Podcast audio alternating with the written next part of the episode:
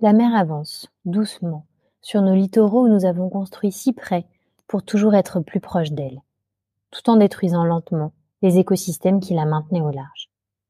Le recul du trait de côte, bien que la formule soit imagée, fait peur à tout le monde. On y perçoit cette belle maison bourgeoise, cette maison de vacances pleine de sable, ou même cette petite cabane de pêche, s'effondrer d'un bloc ou sombrer sous les vagues. C'est aussi un sujet très technique, car de quoi parle-t-on exactement?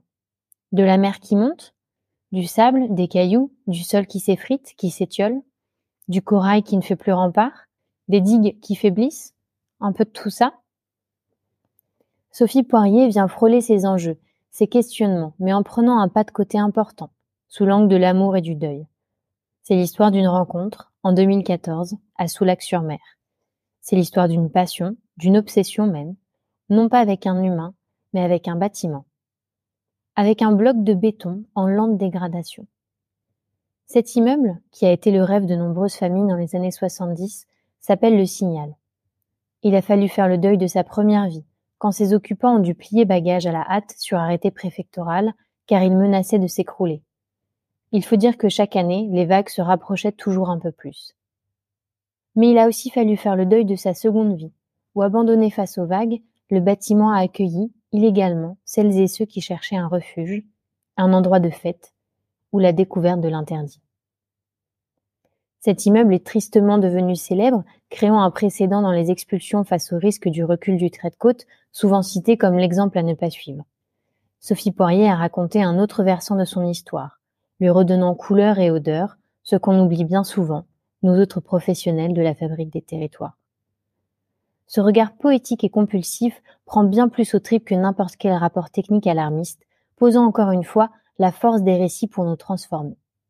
Et même si le signal a bel et bien été détruit, le récit de cette rencontre n'en reste pas moins d'actualité face à toutes les ruines que nous avons construites et dont il nous faut nous occuper avec soin. Une ville en pleine expansion. Les transitions à mener s'accumulent, l'énergie, l'agriculture, les mobilités. Monsieur l'administrateur délégué, vous êtes chargé de l'attribution et de la répartition des logements. Comment la situation se présente-t-elle? C'est une contribution au débat sur l'artificialisation des sols et, les questions d'étalement urbain. On a privilégié euh, la machine, la matière et l'énergie euh, par rapport à l'être humain. Hein. C'est pour ça qu'on ne recycle pas bien les téléphones. And perhaps the defining trend of the 21st century is population growth. On a une responsabilité sur l'épuisement des ressources et une responsabilité sur la perte de biodiversité. Chaque échec qui va permettre euh, la prochaine fois de faire mieux et chaque échec est autant instructif qu'un succès. Des projets d'urbanisme qui sont indispensables du fait d'une circulation toujours plus intense. Ce plan est un plan que le public notait peut venir voir. Il s'agit du plan de sauvegarde dedans. Si on est une grande part du problème, on est forcément une grande part de la solution. On va peut-être couler moins de béton et miser plus sur l'intelligence et finalement changer de matière grise.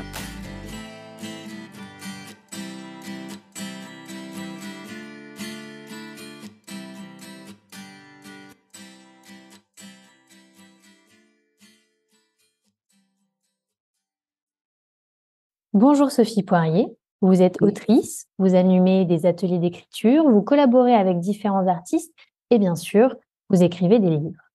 Celui dont on va parler aujourd'hui est le fruit d'une rencontre avec un bâtiment en 2014 à Soulac-sur-Mer.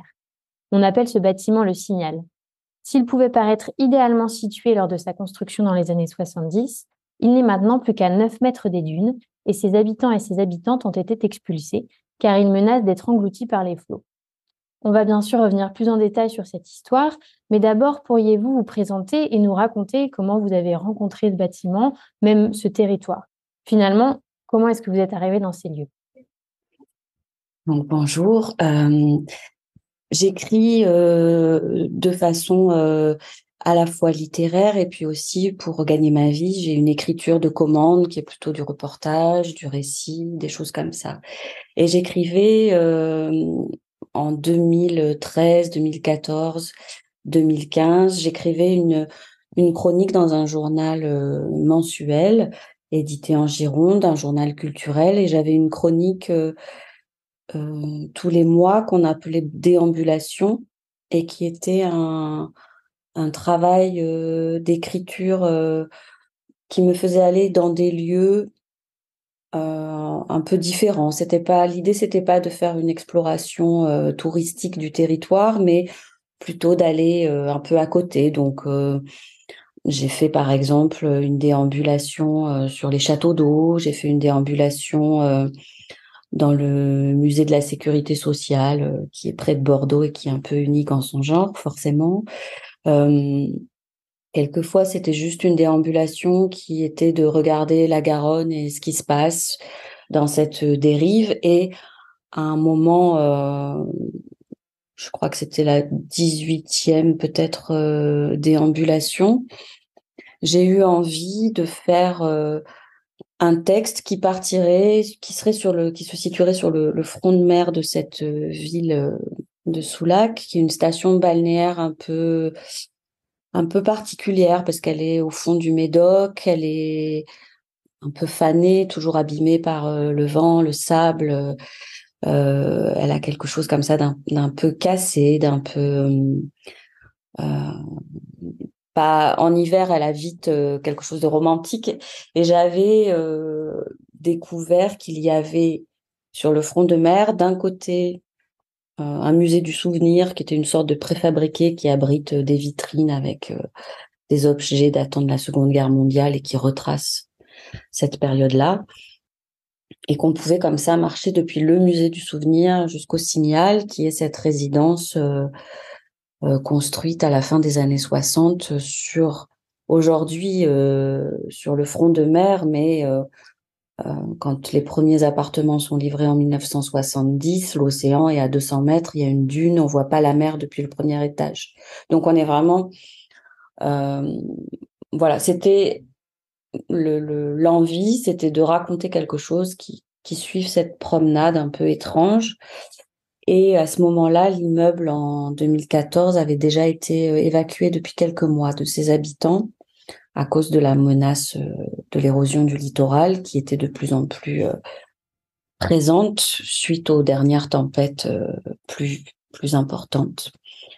Donc, je savais pas grand-chose. je savais qu'il était vidé de ses, de ses, habitants, mais je ne savais pas grand-chose de l'histoire de l'immeuble, de pourquoi ils avaient été évacués exactement, pourquoi à ce moment-là précisément, ni de quelle façon. Et j'étais accompagnée par euh, Olivier Grouzel qui donc lui prenait des photos et c'était dans une atmosphère euh, c'était au mois de novembre euh, en plus j'avais des béquilles des portes étaient cassées, des fenêtres étaient cassées, il y avait des barrières autour, mais on pouvait passer dessous. C'était évidemment interdit d'y pénétrer, mais voilà, j'ai suivi un peu audacieusement ce qui n'était pas tout à fait mon habitude, euh, Olivier, euh, pour entrer dans l'immeuble et vivre cette sorte de choc esthétique euh, qu'on a ressenti très fortement tous les deux, qui était d'entrer dans les appartements, les portes étaient ouvertes, voilà, d'entrer chez des gens, mais dans des lieux à moitié abandonné, avec parfois encore beaucoup d'objets qui étaient là, euh, un décor, une mise en scène différente à chaque fois, avec au fond toujours ce, ce motif euh, de l'océan. Et, et là, avec l'océan qui était au pied de l'immeuble, euh, je crois qu'il y avait 7, 7 à 9 mètres de, de terrasse encore et un peu de dune, mais donc très vite, on avait l'impression d'être plutôt euh, dans un bateau que dans un immeuble. Il y avait quelque chose de et cet océan au fond de chaque fenêtre euh, qui était assez fascinant. Et je dis choc esthétique parce qu'il y avait quelque chose dans chaque euh, pièce qui était très avec une couleur, avec un univers, avec des comme des mises en scène. Et c'est vrai que le un des premiers appartements dans lequel on est entré, il y avait euh, deux chaises posées euh, face à la mer qui avaient l'air de nous attendre. Quoi, de... Donc évidemment, on s'est assis là et, et je raconte euh, souvent ça, enfin je l'écris dans le livre, cette, à partir du moment où je m'assois là, sur cette chaise un peu, un peu qui a l'air d'attendre. Il y a quelque chose un peu du sortilège ou du, comme dans les contes de fées, quoi. Dès qu'on touche à quelque chose, il y a tout un tas d'événements qui s'enclenchent euh, auxquels on ne peut pas résister. Voilà, il y a, quelque chose de qui se passe là, je crois vraiment profondément à ce moment-là, d'une sorte euh, d'obsession qui, va naître. Et puis, je pense aussi que c'était un moment où ça faisait quelques mois que les habitants avaient été expulsés. On avait l'impression d'une d'une fuite, comme si c'était la guerre ou s'il y avait une bombe. Donc ça, je comprenais pas trop pourquoi. Et puis, il y avait aussi beaucoup de traces de vie qui étaient là. Et je pense que ça fait partie des choses aussi qui ont participé à cette à ce choc émotionnel, c'est-à-dire qu'il y avait aussi euh, l'abandon qui était déjà en présence, quoi, qui était déjà qu'on ressentait. Et tout ça a fait euh, cette atmosphère romanesque, euh, euh ces images d'océan et ces pièces euh, qui se suivaient, qui se ressemblaient pas, euh, avec des vitres cassées, donc les bruits, le vent, les claquements, les sifflements, euh, la lumière qui change au fur et à mesure de la journée. Bon, voilà, c'était un moment extrêmement fort hum, qui euh, qui a vraiment fondé euh, le travail d'écriture. Oui, c'est intéressant ce, dont vous parlez, cette espèce d'entre-deux, puisque finalement, on n'est pas encore. C'est déjà une friche, mais pas complètement. Les habitants viennent de partir ou, ou de fuir. Donc, on, on, est vraiment dans une, dans une histoire bah, on ne sait plus, c'est pas ce qui se passe, on ne sait pas comment ça va avancer. Et vous le dites très bien, euh, vous, vous êtes rentré dedans, donc après euh, ce choc esthétique, euh, vous saviez pas aussi ce qui s'était passé avant, ou, j'imagine ce qui allait se passer après. donc vous avez travaillé là-dessus forcément pour l'écriture de votre de votre livre. Est-ce qu'on peut revenir un peu effectivement sur l'histoire de ces lieux? Alors à la fois, bah, qu'est-ce qu'était le signal au moment, j'ai presque envie de dire, de son apogée en, en, tant que bâtiment, mais aussi euh, l'histoire de cet entre-deux finalement avant la démolition du bâtiment que vous, vous avez vécu du coup euh, personnellement. Le L'histoire, c'est vraiment euh, au fur et à mesure que je me suis intéressée. D'abord, il y avait son moment de création et la livraison des premiers appartements en 1970, qui est ma, mon année de naissance aussi. Donc, il y avait quelque chose de générationnel qui s'installe euh, dans cette histoire. Et puis, euh, c'est vraiment le, le, début des aménagements de la de la région euh, et de la façade atlantique, les aménagements pour le développement du tourisme. Donc, ces grands programmes résidentiels. Et puis, c'est la, fin des Trente Glorieuses. On est encore dans cet élan de, du développement, de la croissance infinie, du progrès. Euh, et donc là, c'est une résidence qui est euh, qui a une architecture assez basique, qui ressemble vraiment à un gros pavé euh, plus HLM que qu'autre chose, qui, a pas de on peut pas dénoter un geste architectural ou euh, le projet de départ, c'était euh, une dizaine de bâtiments comme ça, qui auraient fait une ligne, et je pense qu'il y a un petit décroché. Je pense que la pensée architecturale, elle était là dans cette ligne, et qu'on peut pas sentir. Le projet s'est arrêté à ces deux bâtiments euh, collés l'un à l'autre. C'est plutôt adressé à une classe sociale moyenne. Hein, c'est pas du tout un, une résidence de luxe il n'y a pas d'ascenseur, il n'y a pas de terrasse, il n'y a pas de garage. Enfin bon, on n'est pas dans, est dans quelque chose d'assez simple. Il y a la vie euh, de l'été puisque c'est une station balnéaire, donc c'est beaucoup aussi euh, un mélange de résidences secondaires et quelques résidences principales. Et puis euh, se, se, déroule comme ça un certain nombre d'années, on va dire, schématise une quarantaine d'années avant que les choses deviennent un peu dramatiques. Euh, l'érosion du littoral à cet endroit-là est particulièrement frappante. On est à la sortie de l'estuaire, euh, beaucoup de vent, il y a des, des mouvements de sable. Le, la dynamique des plages est, freinée aussi à ces endroits-là par euh, voilà, par les, les, fronts de mer, par les, bâtiments, les digues qu'on fait ailleurs, mais qui déplacent les choses. Euh, donc le, le, signal, la résidence du signal va être euh, considérée en, en, danger avec euh, cette éventualité d'une expulsion à, à, un moment qui sera nécessaire. Les, les, habitants commencent à batailler quand même pour être protégés par une digue, c'est pas fait. Bon, voilà, je, je passe un peu les les procédures et les batailles euh, de cet ordre-là qui, qui m'intéressent un peu moins euh, dans cette histoire, même si elles sont importantes. Euh, sur la côte atlantique, c'est un des premiers euh, bâtiments à être confronté à ce problème, à ce point-là. Euh, il y a la ville de Lacano, pas très loin, qui, est en pleine expérience avec d'autres façons de résoudre.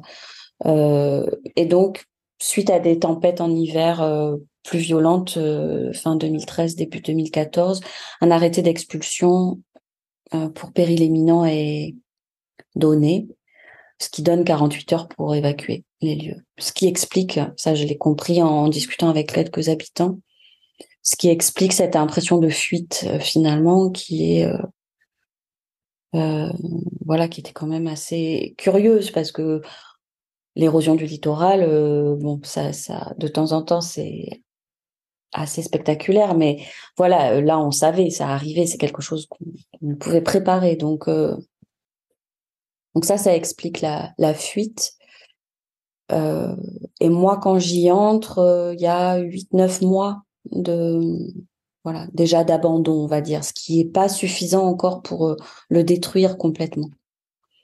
sans doute que un an plus tard, j'écris pas ce livre parce que après, euh, quand la, comme dans les friches, quand la destruction commence, euh, et c'est les hommes sont plutôt efficaces euh, là-dessus, les squats, les, les tags, et puis voilà, on casse. Et quand on commence à vraiment casser, ça, ça s'amplifie comme ça très vite. Donc, c'est vrai qu'au fur et à mesure, il a eu une sorte de dégénérescence comme ça qui m'a qui m'a touché aussi et qui qui a continué de sa solitude euh, posée comme ça sur le sable face aux éléments, face aux violences euh, des squatteurs et voilà des des visiteurs variés. Euh, il y a un appartement qui a pris feu. Euh, et puis au fur et à mesure, voilà, il y a il y a 15 fenêtres cassées, puis 30, puis enfin toutes sont cassées. Enfin voilà, il y a, eu toute cette étape-là où à un moment je l'ai trouvé quand même un peu moins beau et un peu moins poétique. J'avais du mal à. Et puis euh, c'est décidé la phase de démolition de désamiantage. Donc là, j'ai encore appris tout un tas de choses, de vocabulaire, de, de des matériaux, de des choses comme ça. Et d'assister à ça, c'est, au fur et à mesure, l'immeuble est devenu une sorte de squelette euh, très géométrique, euh, très pur. Euh, euh, depuis l'intérieur, puisque j'ai continué à y entrer malgré les interdictions variées. Euh, quand on regardait la mer par les fenêtres, il y avait des les appartements sont devenus traversants puisqu'on a enlevé tout, on laisse que le béton euh, dans cette phase-là. Donc euh, tous les matériaux, les cloisons sont enlevés. Donc les appartements étaient traversants. Ça donnait des perspectives géométriques. J'ai beaucoup pensé à ce tableau d'Edouard Hopper où euh, je sais plus comment c'est la, femme euh, à la fenêtre dans le soleil où on voit l'océan comme si elle était euh, voilà il y a quelque chose comme ça d'une géométrie avec la, la, lumière du soleil qui se déplace et euh, cette euh, oui quelque chose d'une élégance qui est revenue et puis quelque chose que j'ai encore constaté pendant la démolition, puisqu'il a été démoli là il y a un mois. Euh, c'était pas juste un immeuble posé sur la plage, euh, construit euh, face à la mer. Je pense que c'est un immeuble qui avait, pour quelle raison j'en sais rien, mais qui avait une véritable présence et relation à ce paysage océanique. Et ça, jusqu'à la fin, même quand il restait un dernier morceau, même quand il a resté que cette ligne de gravat euh, à la place de l'immeuble, je l'ai ressenti. C'est-à-dire qu'il y avait vraiment une, sorte de, de puissance euh, esthétique et relationnelle entre ce paysage de l'océan, cette première ligne sacrificielle qui est très exposée, qui est donc quand même toujours très forte. Euh, la, sauvagerie autour de, de, de, des dunes et des oyas, des, des végétations, beaucoup de vent toujours. Euh, voilà, il y, avait vraiment quelque chose, euh, un lien entre ce paysage et cet immeuble que, que j'ai euh, ressenti euh, dès le début, mais et qu'après j'ai fantasmé, que j'ai brodé, que j'ai dont, j'ai fait de la de la poésie ou de la voilà de l'amour, de, de, mais mais à la fin j'ai vraiment ressenti ça. je me suis dit Enfin, je me suis pas trompée, mais il y avait voilà, sais, ce que j'ai ressenti au début, euh, c'était bien quelque chose d'une présence qui avait à voir avec le paysage.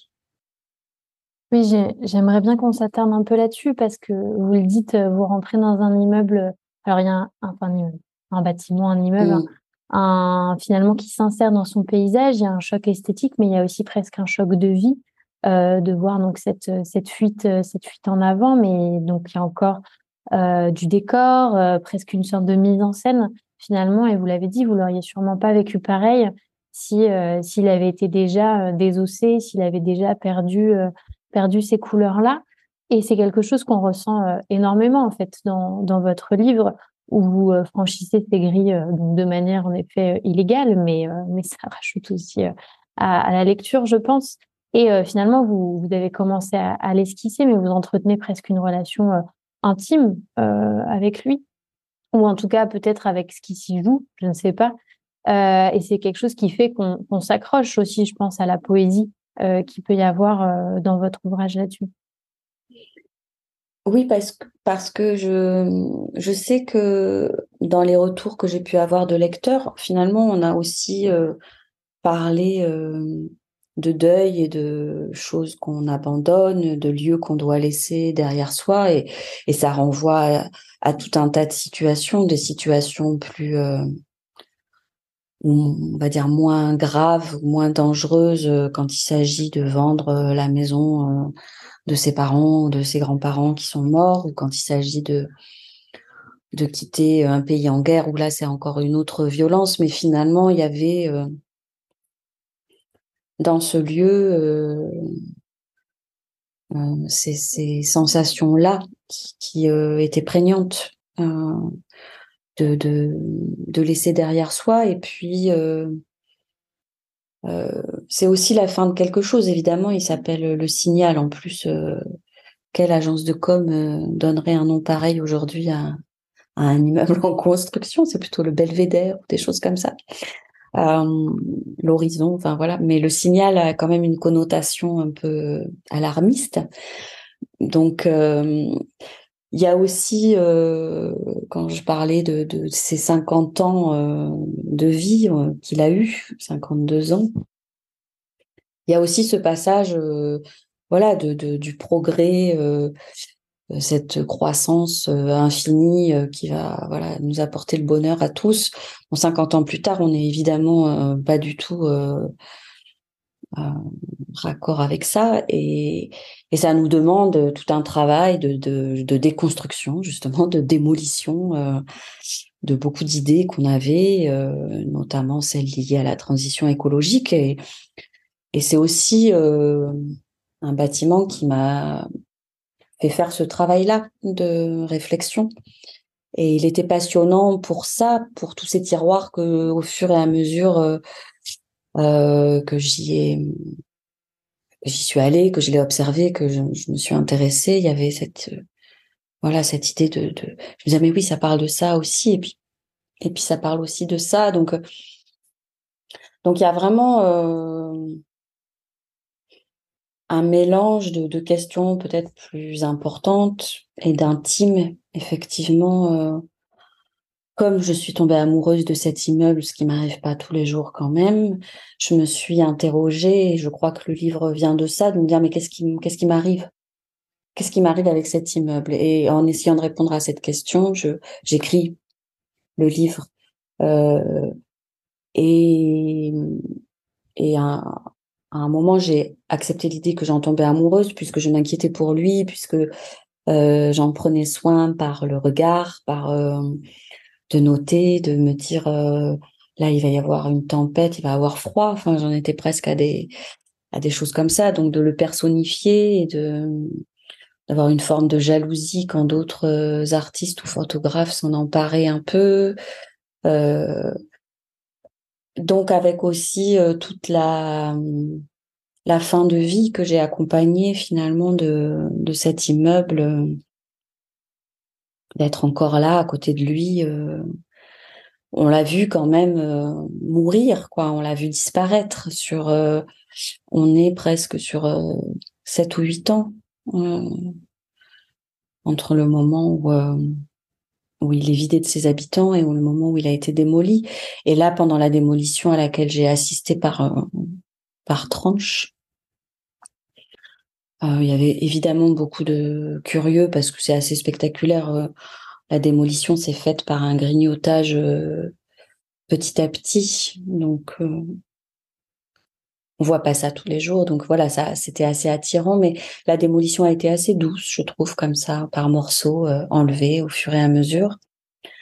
Euh, donc on avait le temps aussi de, de le voir vraiment euh, devenir gravat et puis ensuite ben, de gravat redevenir dune. Donc c'est assez beau aussi comme euh, cycle.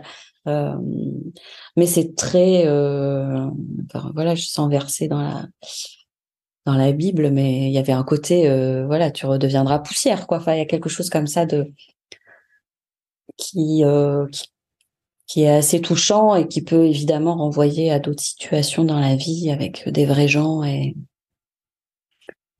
et j'ai conscience que là, parce que quand il a été démoli, j'ai reçu beaucoup de messages de condoléances de la part de, de lectrices et de lecteurs. Euh, et finalement, bon voilà, c'est quand même qu'un immeuble et j'ai quand même encore ma raison. Euh, et c'est bien aussi, évidemment, c'est bien qu'ils disparaissent. Enfin, c'est bien qu'ils sortent de cet endroit-là. Et euh, c'est intéressant à vivre aussi euh, cette transition euh, pour le coup. Et en plus, on revient à une dune euh, qui va être renaturée, donc euh, c'est assez parfait comme conclusion. Voilà. je sais pas si je réponds à, à l'intime qui s'en mêle euh, mais c'était ça aussi euh, un peu le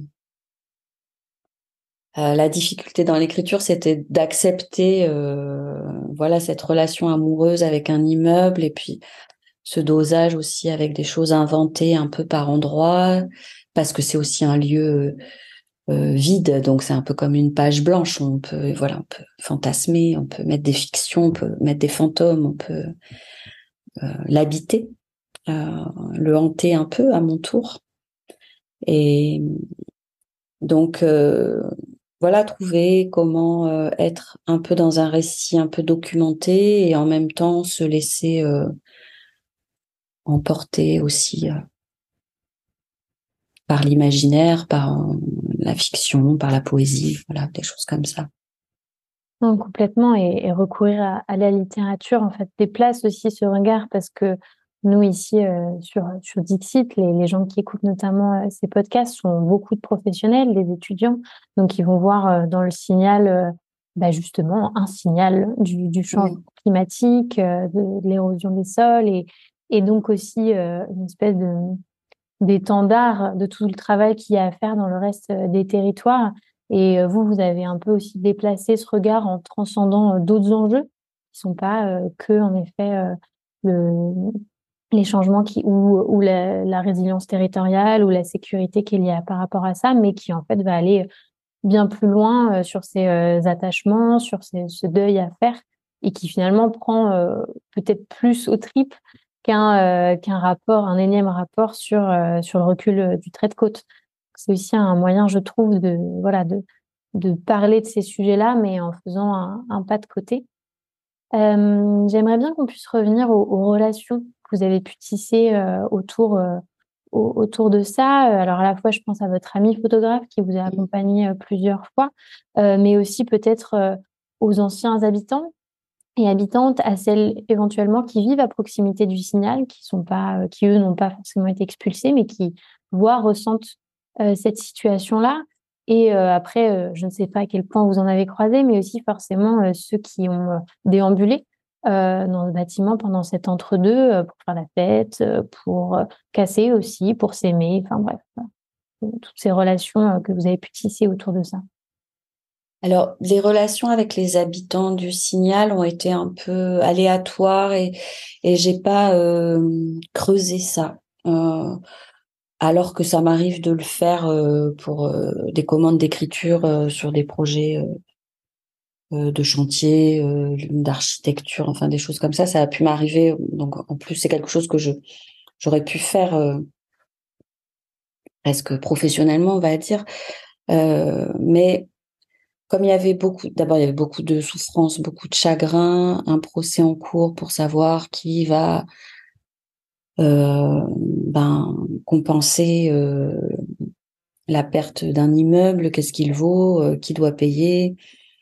Ça aussi, c'est des questions qui sont intéressantes que j'aborde un peu, mais sans m'attarder, mais qui sont des vraies questions.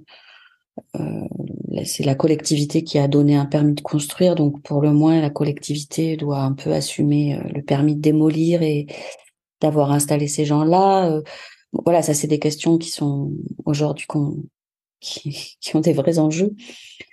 Euh, il y avait aussi le fait que ce soit un immeuble sur la côte euh, sablonneuse euh, du littoral et qu'il va y en avoir d'autres. Donc, il y a des procès. Il faut éviter des jurisprudences qui pourraient être ruineuses pour la collectivité. Enfin, bon, voilà, il y a tout ça.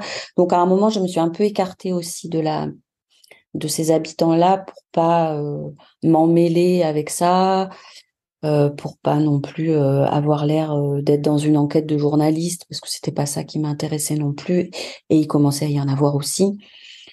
Donc ça a été un peu aléatoire sur des des petits échanges comme ça de, de mails ou autour du bâtiment, mais pas de façon trop poussée. J'en ai eu davantage depuis la finalement depuis la sortie du livre, avec aussi euh, quelques habitants qui m'ont dit que ça les aidait à faire le deuil de de ce qu'ils avaient vécu parce que ça ça les accompagne aussi dans leur propre histoire d'une autre façon que par euh, la justice et voilà et puis aussi dans Soulac-sur-Mer c'était compliqué parce que il y a aussi une partie des des habitants de Soulac qui ont considéré que cet immeuble, on le surnommait la verrue pour de vrai, c'est-à-dire vraiment entendu des gens dire la verrue. Et avec la verrue, bah, les gens qui sont dedans sont un peu la verrue aussi. Enfin, donc il y avait aussi euh, des choses un peu violentes comme ça, un peu. Donc euh, les humains sont plus compliqués à, à vivre que que les, dunes et le vent, le sable et tout ça. Donc euh, bon voilà, j'ai traversé un peu ça. J'ai fait des rencontres avec certains artistes, euh, une femme notamment qui, qui fait de la sérigraphie, qui a travaillé aussi sur euh, l'immeuble et on s'est rencontrés autour de ça. Olivier qui lui a fait un travail vidéo et notamment un travail d'installation vidéo, de filmer les rideaux, les stores, les vues à travers ces fenêtres euh, cassées. Euh, euh, c'est vu sur la mer qui s'appelle 18 rideaux, qui est devenue une œuvre d'art contemporain qui fait partie d'une collection dans un centre d'art. quelques photographes, certains dont j'ai apprécié le travail, d'autres moins. voilà, faire attention aussi. j'ai essayé moi d'avoir beaucoup de délicatesse aussi par rapport à ce que vivaient les gens à l'intérieur de ça et voilà, tous les photographes, artistes le, le sont pas non plus. Il y a quelque chose de voyeur, montrer leur euh, ces appartements. J'ai vu des gens pleurer quand même sur le parking, hein, de remonter chez eux et de voir dans quel état c'était.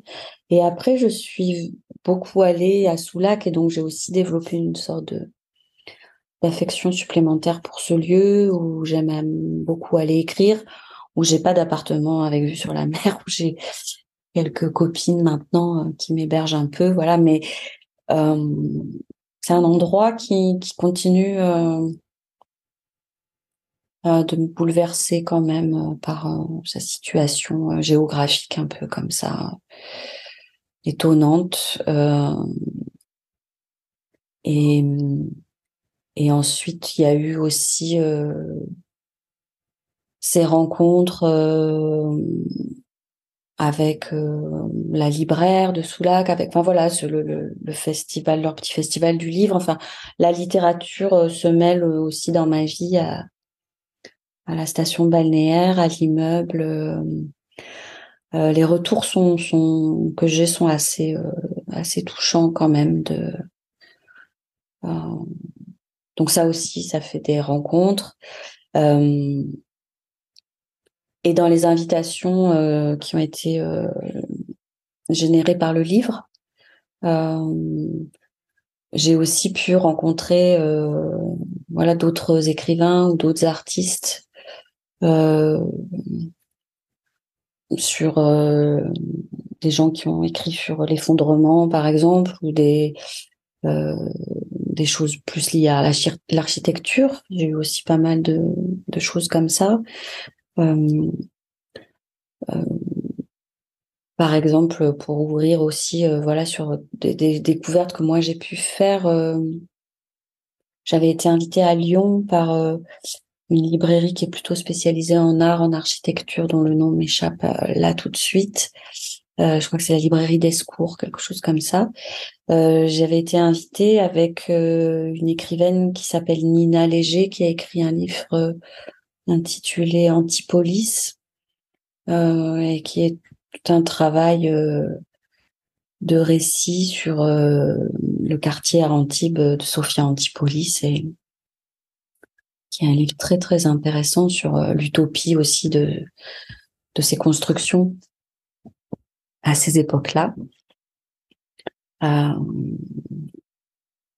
voilà, tout ce qu'on on projette et ce que ça devient et et pourquoi euh, on construit de cette façon-là et euh, voilà toutes ces questions autour de euh, comment on habite un lieu et comment c'est quand même des choses que je qui se croisent dans mon travail et euh, que j'ai trouvé intéressante. Et voilà, c'était où aussi j'avais une rencontre à Paris à la librairie du Divan avec Marianne. voilà, son nom va m'échapper, c'est très très mal de ma part. Son livre s'appelle Marianne Rubinstein. Son livre s'appelle Détroit, dit-elle, où elle en mêle la résilience de, de Détroit et sa propre résilience, sa propre guérison avec un cancer. Voilà, ça m'a fait rencontrer aussi voilà des d'autres euh, autrices particulièrement qui sont comme ça, euh, qui en mêlent comme ça euh, le lieu, le paysage et soi ou le corps, l'intime. Enfin voilà, ces, ces emmêlements comme ça. C'était euh, il y avait aussi à cette même rencontre Christine Lecomte qui, euh, qui a écrit un livre euh, réparer la ville, je crois que c'est ça le titre. Euh, voilà, donc on, était dans. Ça m'a fait aller aussi euh, à la rencontre d'univers pas très éloigné, donc, mais ça c'était assez passionnant aussi dans l'aventure du livre, de, continuer à, à réfléchir à ça et, et de découvrir euh, voilà d'autres euh, univers littéraires ou euh, ou citoyens enfin voilà dans un engagement comme ça Peut-être pour finir, vous allez trouver ma, question un peu abrupte parce que j'ai l'impression qu'on parle aussi de ça de, depuis le début finalement. Mais euh, euh, qu'est-ce qui vous a donné en fait envie de vous dire euh, ça va être un livre, cette relation ce qui se passe là va être un livre qui en plus sera publié. sans tomber dans une enquête journalistique, comme vous l'avez dit, ou, ou un documentaire. voilà, ça aurait pu être quelque chose de beaucoup plus froid, comme ça se fait déjà beaucoup, pourquoi pas. Et d'avoir, de vous être dit, bah non, ce sera ce format-là, avec ce, ces sentiments-là dedans et ces sentiments par rapport à un bâti, un territoire, une géographie, un, habité aussi. Euh, j'ai essayé de, j'ai essayé d'en faire un roman au départ parce que c'était un décor idéal pour, euh, voilà, on aurait pu trouver un cadavre et faire une enquête policière. Enfin, bon, il y avait un peu tout pour tout ce qu'il fallait pour euh, pour ça. Donc j'ai essayé. Et puis voilà, il y a quelque chose qui n'arrivait pas. Euh, des questions à se poser pour écrire un roman que j'avais pas du tout envie de me poser. Euh, et puis après, c'est aussi des lectures, des autorisations. moi, je prends beaucoup appui dans ce que je lis.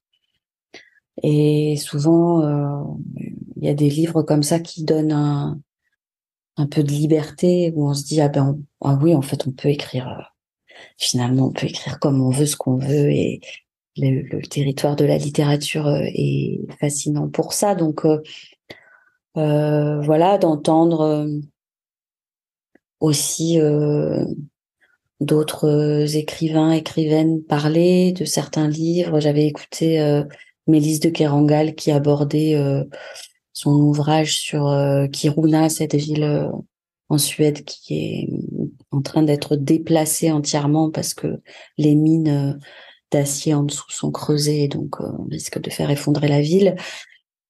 Euh, et je me souviens quand elle avait à cette rencontre, elle parlait euh, de ça, d'autres choses qu'elle écrivait, et elle avait eu cette en disant pour écrire il faut faut être obsédé, il faut avoir une obsession, quelque chose.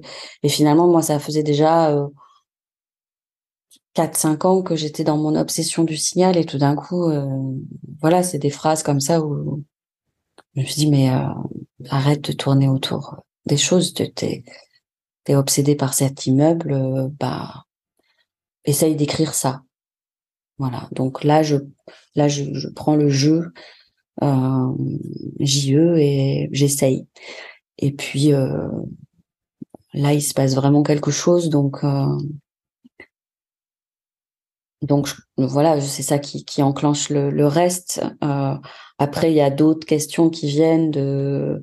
Un moment, je quitte un peu Soulac et le signal. Euh, voilà, est-ce que est-ce que je fais ça? Est-ce que je m'en vais? Est-ce que je pourrais revenir? Est-ce que le lecteur va revenir avec moi ou, ou est-ce que euh, des choses comme ça? Est-ce que j'y ajoute un peu? Voilà, ces petits fantômes là euh, qui traversent. Je fais toujours un peu des petits mensonges parce que j'aime j'aime bien ça, c'est un endroit parfait pour ça.